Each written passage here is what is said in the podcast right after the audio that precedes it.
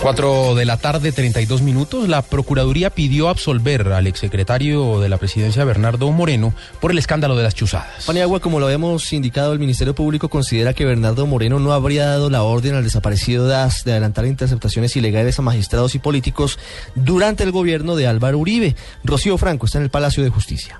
Mucha atención que la Procuraduría General de la Nación acaba de pedir la absolución del secretario de la presidencia, Bernardo Moreno, quien está vinculado en este proceso de las chuzadas. Para el procurador no hay ningún delito porque sencillamente él no dio la orden de interceptar a ninguna persona y plantea que solicitar información no es ningún delito. Señala que uno de los delitos, abuso de la función pública, ya está prescrito y que no existe ningún tipo de prueba para señalarlo de violación ilícita de comunicaciones. Ha arremetido en contra de la fiscal del caso, Victoria Parra, al señalarla de sesgada, parcializada y con una declaración política, al señalar al presidente Uribe como el destinatario de la información y como la persona que orquestó todo este tema de las interceptaciones ilegales. Ha señalado no les llama la atención tanta parcialidad, le dijo la Corte Suprema de Justicia.